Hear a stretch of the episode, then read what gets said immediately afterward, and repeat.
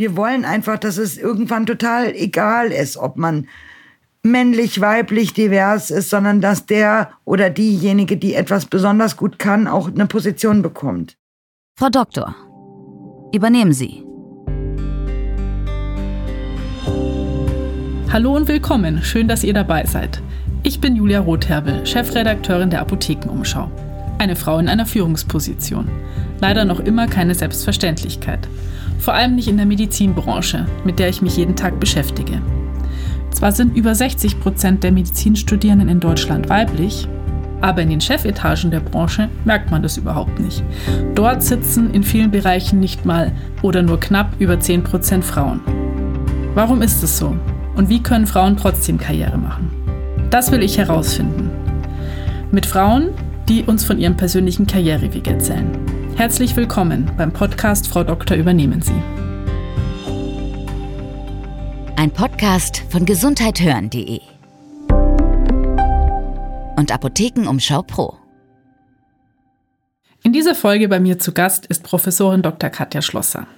Sie ist Allgemein- und Viszeralchirurgin, Chefärztin an einer Klinik in Gießen und hat den Verein Die Chirurginnen e.V. gegründet. Es wird sehr spannend zu hören sein, wie es zur Gründung des Netzwerks kam und vor allem auch, wie viel Erfolg Sie damit haben. Herzlich willkommen, Frau Schlosser. Hallo, Frau Rotherbel. Vielen Dank, dass ich zu diesem Podcast eingeladen wurde. Ich freue mich. Ich freue mich auch sehr.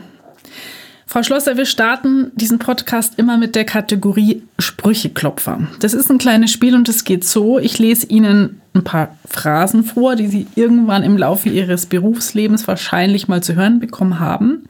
Und wenn das tatsächlich so ist, dann klopfen Sie bitte einmal auf den Tisch und erklären kurz, in welchem Kontext Sie diesen Spruch gehört haben. Wir starten mit, dass Frauen im Beruf diskriminiert werden, habe ich noch nie erlebt. Okay, ich höre kein Klopfen. Dann geht es weiter mit einem Spruch, den zumindest ich schon öfter gehört habe, nämlich, eine Frauenquote würde Männer diskriminieren. Eine Frauenquote würde Männer diskriminieren, habe ich auch schon gehört.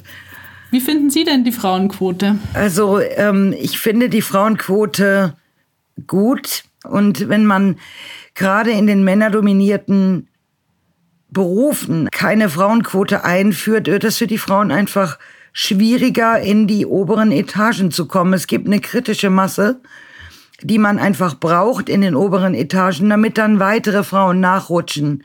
Und die Frauenquote würde das durchaus erleichtern. Und es gibt so viele gute Frauen. Ja, ich habe letztens auch den Spruch gelesen, ähm, erst wenn auch unfähige Frauen auf Chefposten sitzen, haben wir wirklich Gleichberechtigung. Fand ich sehr passend, den Spruch. Ja, das stimmt. Aber ich habe auch noch einen Spruch äh, in unserem Sprücheklopferspiel, nämlich, und wer passt auf die Kinder auf? Das Schlimmste, was ich gehört habe, bezogen auf die Kinder, war, ähm, also ich kam zwei Monate nachdem unser Kind auf die Welt kam, wieder mit einer vollen Stelle und vollen Diensten zurück in meine alte Position und ähm, das ging gar nicht anders. Es gab 2005 noch kein Elterngeld und mein Mann studierte und wir mussten von irgendwas leben. Also ich musste einfach voll arbeiten und ja. ich bin mit blutendem Herzen auf die Arbeit gefahren und dann haben also witzigerweise gar keine Männer, sondern oft gleichaltrige Frauen oder welche, die halt so in meinem Alter waren, zu mir gesagt, was bist du denn für ein karrieregeiles Stück, dass du schon wieder arbeitest. Das hat sehr wehgetan. Ja. Also weil wenn ich gekonnt hätte, glaube ich, wäre ich schon noch ein, zwei Monate zu Hause geblieben, aber es war halt nicht möglich. Ne? Ich habe in den ersten Wochen und Monaten, wo ich gearbeitet habe, ich glaube mindestens sechs, sieben Mal zu Hause angerufen, weil ich wissen wollte, wie es ihm geht, unserem Sohn. Und äh, ja, und mein, mein Mann hat immer zu unserem Sohn gesagt, guck mal, das ist die Mama, sodass der am Anfang gedacht hat, das Telefon heißt so. Oh er sagt heute, der wird 16 im November, ähm, sagt er, dass er eigentlich nie das Gefühl gehabt hat, also er hatte nie das Gefühl, dass ich nicht da bin für ihn, wenn es irgendwie ähm, mal eng wurde und es gab ein Problem, dann stand ich parat. Ja. Also ich kann das total gut nachvollziehen. Ich war acht Wochen nach der Geburt unserer Tochter wieder 40 Stunden im Büro. Und man lässt sich total schnell ein schlechtes Gewissen einreden. Auch wenn man ja eigentlich weiß, der Papa ist zu Hause. Ich verstehe gar nicht, warum die Leute meinen, sie haben alles so getan, als hätte ich das Kind irgendwie in den Garten gesetzt, Tschüss gesagt und weg wäre ich gewesen. Genau. Als wäre der Vater kein, kein Elternteil, der das Kind irgendwie liebevoll betreuen kann. Ähm, das habe ich, äh, das konnte ich nie nachvollziehen. Frau Schlosser, ich sage jetzt schon mal vielen Dank für diesen offenen Austausch und ich freue mich jetzt so richtig auf unser eigentliches Gesprächsthema und ich würde sagen, wir steigen jetzt ein und zwar mit dem Beginn Ihrer Karriere. Im Vorgespräch haben Sie mir geschildert, dass lange Zeit eigentlich ziemlich viel reibungslos lief, bis die Chefärztinnenfrage im Raum stand. Was ist da passiert? Ja, also starten wir vielleicht mal ganz am Anfang. Ich wollte gar Ja. nicht in die Chirurgie und habe dann durch eine Doktorarbeit, ähm, bei der ich an Ratten Operationen machen musste und gesehen habe, ich kann das total gut, mich entschieden, ich muss mir das Fach angucken. Habe dann relativ viel formuliert und bin dann ähm, habe auch mein ganzes Studium über in, auf einer gefäßchirurgischen Station gearbeitet in Marburg und ähm, irgendwie war klar, ich möchte gerne auf diese Station und ich möchte gerne Chirurgie machen. Und ähm, ja, als ich dann Assistenzärztin oder Ärztin in Weiterbildung war, da war das irgendwie überhaupt gar kein Problem. Ich kam genauso gut voran wie die Jungs. Und schwierig wurde es eigentlich erst ab Oberärztinnenstatus, ähm, was zusammenfiel mit, ein, mit meiner Habilitation. Ich war die erste Frau, die in Marburg habilitiert hat in der Chirurgie. Und ähm, auf einmal wurde ich als Konkurrenz wahrgenommen. Ne? Und dann hat man äh, also von diversen Seiten immer versucht, so habe ich das zumindest empfunden, ne? mich, mich so ein bisschen klein zu machen. Ne? Ich hatte einen Oberarztkollegen neben mir, also wir hatten eine Etage, da war der Chef und die ganzen Oberärztinnen, Oberärzte auf einem Flur. Das nannte sich die Plüschetage und ich hatte einen Oberarztkollegen neben mir sitzen und als es dann irgendwann zum Beispiel darum ging, sich zu bewerben auf eine Chefarztstelle, Chefärztinnenstelle, hat er ähm, zu mir gesagt, du weißt schon, du bist dann die letzte Wiese, ne? Und du musst es dann richten, wenn es irgendwie irgendwas nicht klappt. Und ich habe gesagt, na ja, klar. Und das einem, das hat man, sowas hat man zu einem Mann nie gesagt. Du weißt schon, du bist die letzte Wiese. Ja, hallo. Und ich konnte, ehrlich gesagt, diesem Mann gegenüber, ja, noch viel mehr. Ich war Gefäßchirurgin, das war der nicht. Ne? Also, und ähm, ich, ich, fand die, ich fand die Aussage total befremdlich. Ja, weil ich gar nicht verstanden habe, was will der denn von mir? Also, Oft ist es ja so, dass wenn man sich dann solche Sprüche anhört, man in dem Moment gar nicht äh, schlagfertig reagiert. Manchmal reagiert man auch gar nicht, weil man einfach so baff ist. Ich glaube, die Siege kommen auf einer anderen Ebene. Ne? Heute ist das so, gerade eben jener welcher ähm, ruft ab und an an und fragt um Rat. Mir sind Dinge passiert ab dem Moment, wo ich Oberärztin war, Kommentare, Sprüche, wo ich das Gefühl hatte, ähm, man guckt bloß, dass die jetzt nicht den Überflieger kriegt. Dabei hatte ich das irgendwie nicht. Also ich habe immer noch Kontakt zu der gefäßchirurgischen Station, auf der ähm, ich als Studentin gearbeitet habe. Und zumindest die spiegeln mir, dass ich mich gar nicht so sehr verändert habe. Klar, ich habe mehr Verantwortung oder sowas, aber ich, ich habe immer versucht, ähm, ich zu bleiben. Also, dass man in den Spiegel gucken kann, das ist für mich das Wichtigste, dass man abends in den Spiegel gucken kann und sagen kann, jawohl, das bin immer noch ich.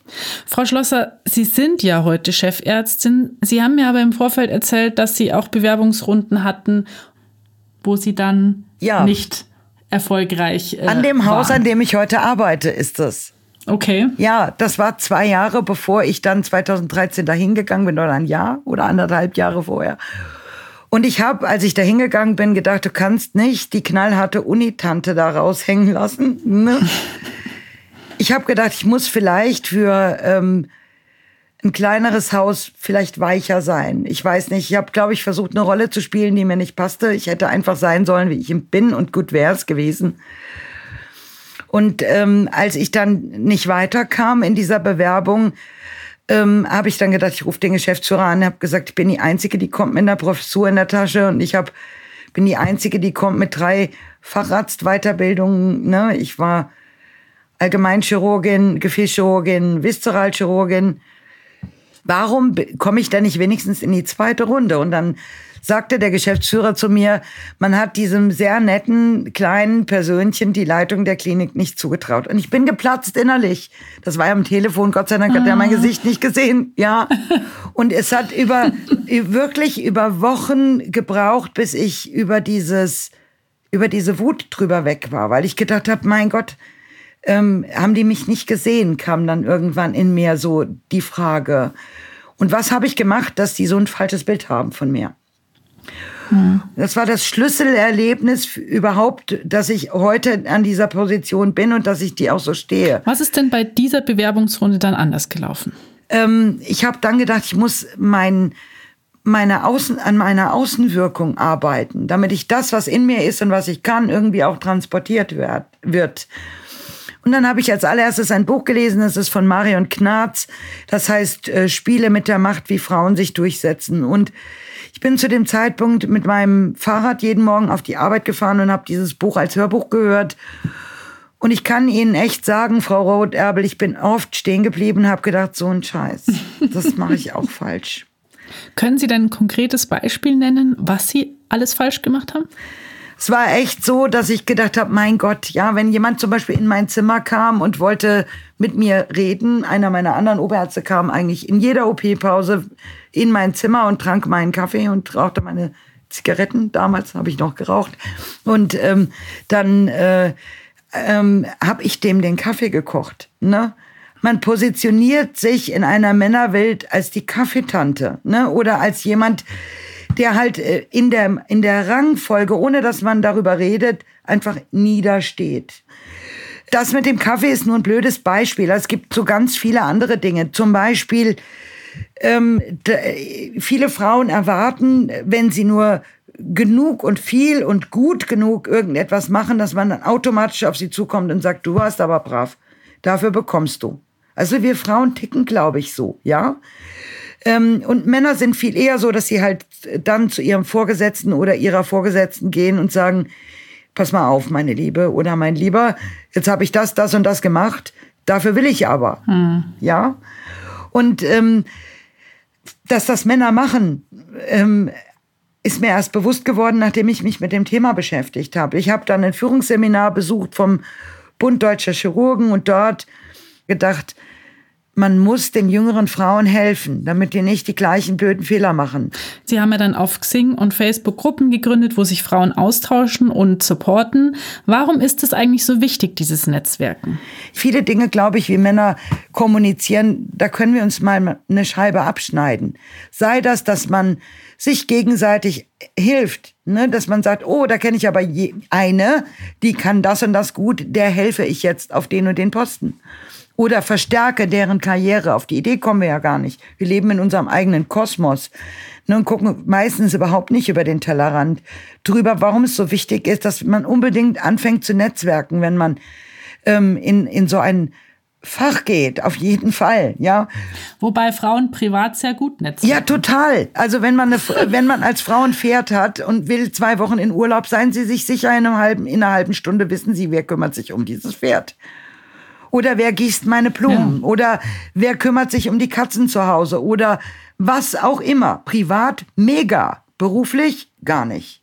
Was wären denn noch so Punkte, die Sie jetzt aus dieser Netzwerkerfahrung mitnehmen, wo Sie sagen, hey, da müssten Frauen irgendwie noch was lernen? Also man muss einfach lernen, Klartext zu sprechen. Und das ist, glaube ich, in jedem Beruf, wo eine Männerdominanz ist, wichtig. Ja. Also was ich zum Beispiel immer gemacht habe, wenn ich was abgelehnt habe, habe ich mich immer quasi ewig lang dafür gerechtfertigt. Also es wurde mir irgendwie eine Aufgabe auf den Tisch gelegt und ich habe dann in den E-Mails oder im Gespräch irgendwie 15 Sätze formuliert, warum ich diese Aufgabe jetzt nicht machen kann. Weil mein Zeitbudget dafür nicht ausreicht, weil ich schon zehn andere Aufgaben auf dem Tisch habe, weil das eigentlich auch gar nicht in meinem Kompetenzbereich liegt, statt dass ich einfach sage, nein. Nein ist ein vollständiger Satz.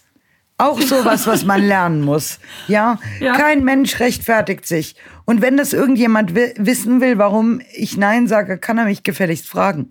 Ansonsten ist Nein ja. ein vollständiger Satz. Und wir Frauen neigen dazu, dass wir sagen, es tut uns furchtbar leid und wir würden ja gerne. Und genau in diesem Punkt kriegt man uns ja dann auch oft.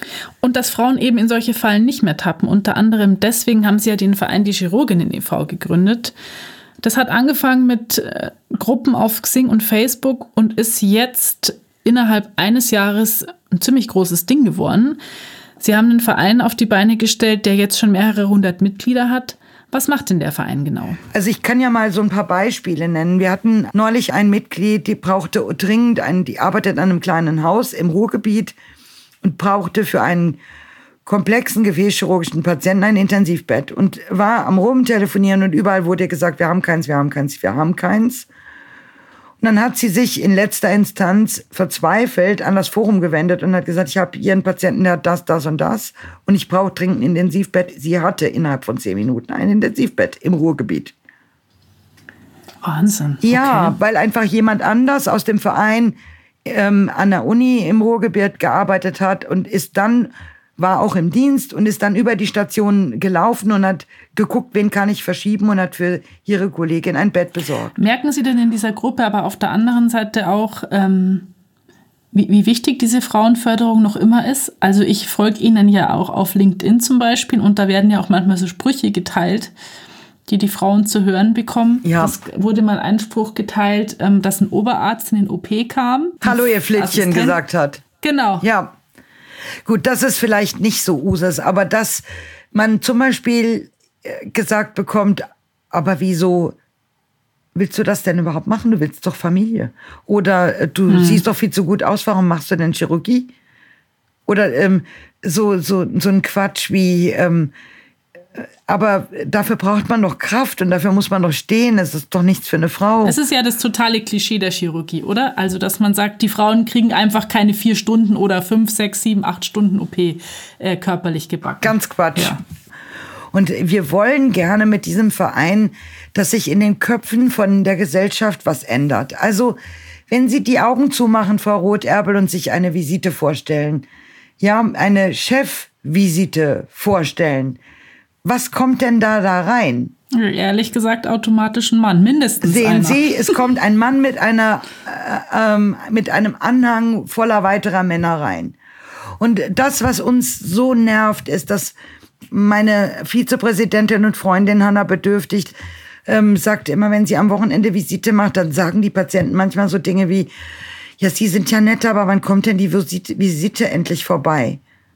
Also man, man, und das ist Alltag. Das kann jede Frau, die sie irgendwann mal interviewen, die in der Medizin arbeitet, auch egal ob Chirurgie oder Innere, wird ihnen das bestätigen können. In den Köpfen ist ein Arzt ein Mann. Und ich, hm. die Sprache ist auch so, ne? Und wir wollen einfach, dass es irgendwann total egal ist, ob man männlich, weiblich, divers ist, sondern dass der oder diejenige, die etwas besonders gut kann, auch eine Position bekommt. Ja, in der Medizin ist auch die Arbeitsteilung so klar. Also der Mann ist der Arzt und die Frau ist die Pflegekraft. Genau. Also als ich noch jung war und wenn ich mit einem Pfleger Visite gemacht habe, ja, dann ist der Pfleger angeguckt worden, obwohl ich gesprochen habe mit dem Patienten oder der Patientin. Mhm. Ne? Und es ist in unseren Köpfen nicht, dass Frauen mega gute Chirurginnen werden können und sein können. Und, und das Netzwerk, was wir jetzt gegründet haben, bietet eben gerade dem Nachwuchs, den Ärztinnen in Weiterbildung, den Studentinnen Vorbilder an die Hand, wo sie sagen können, Mensch, das geht ja doch. Ja. Zum Schluss wollte ich Sie noch gerne fragen, welchen Tipp Sie eben für junge Medizinerinnen oder Studentinnen haben, die noch am Anfang ihrer Karriere stehen. Was ist so das Wichtigste, was Sie jetzt aus Ihrer Erfahrung rückblickend sagen würden, was man mitbringen sollte, um eine Karriere zu machen in der Chirurgie oder in der Medizin? Ich glaube, das Wichtigste, was man am Anfang machen muss, ist sein wie ein Schwamm. Alles Wissen während dem Studium irgendwie aufsaugen und sich auch die Menschen angucken, die einem begegnen. Es ist ja jeder für was gut, sei es als positives oder negatives Vorbild. Also ich habe ganz viele Leute getroffen, wo ich gedacht habe, so machst du das nie, ja, wenn du mal in so eine ah. Position kommst. Also auch, wenn man mal leidet, vielleicht unter irgendeinem Kollegen, der weiter ist als man selber, ähm, der ist für was gut. Der lernt einem eine Lektion, wie man es selber nicht machen muss, soll, kann. Und mhm. ähm, mhm. ab dem Moment, wo man sich für ein Fach entschieden hat, unbedingt vernetzen. Und äh, mittlerweile gibt es ja uns zum Beispiel oder Wow Ortho zum Beispiel, das ist Women of Orthopedics Worldwide. Und ich glaube, dass wir gerade, wenn man über den Tellerrand auch der Fächer hinaus hinweg guckt, für mich ist das so, ich habe am Anfang gedacht, ich mache das für die, die nach mir kommen. Aber selbst ich lerne jeden Tag was Neues dazu. Also ich bin ja keine Medizinerin, keine Chirurgin, aber ich muss sagen, ich folge dem Verein jetzt zum Beispiel auf LinkedIn total gern, weil das einfach so ein Empowerment-Gefühl erzeugt, so ein wir Frauen schaffen das Gefühl. Und ich fand auch das Gespräch mit ihnen total toll, weil man einfach merkt, wie sie für diese Sache brennen und wie wichtig ihnen dieses Thema ist. Ja, liebe Frau Rotherbel, vielen Dank. Also ich kann äh, nur zurückgeben, dass es mir Spaß gemacht hat und dass es wirklich so ist, man, dass man brennen muss für das, was man tut. Und ich glaube, man ist nur dann gut, wenn man, wenn das Flämmchen leuchtet. Ne? Und das ja. ist eine der Missionen, die ich habe irgendwie. Ich möchte die Passion weitergeben. Vielen Dank, dass Sie in diesem Podcast zu Gast waren. Hat mich sehr gefreut. Und wenn euch die Folge genauso viel Spaß gemacht hat wie mir, würde ich mich freuen, wenn ihr auch die nächste anhört. Wir sind zu finden auf Apple Podcasts, Spotify oder in eurer Lieblingspodcast-App. Und weil wir gerade gelernt haben, wie wichtig Netzwerken ist, kennt ihr eine Person, die unbedingt in diesem Podcast auftreten sollte? Dann schreibt mir an redaktion.gesundheithören.de. Ich freue mich. Ein Podcast von gesundheithören.de und Apothekenumschau Pro.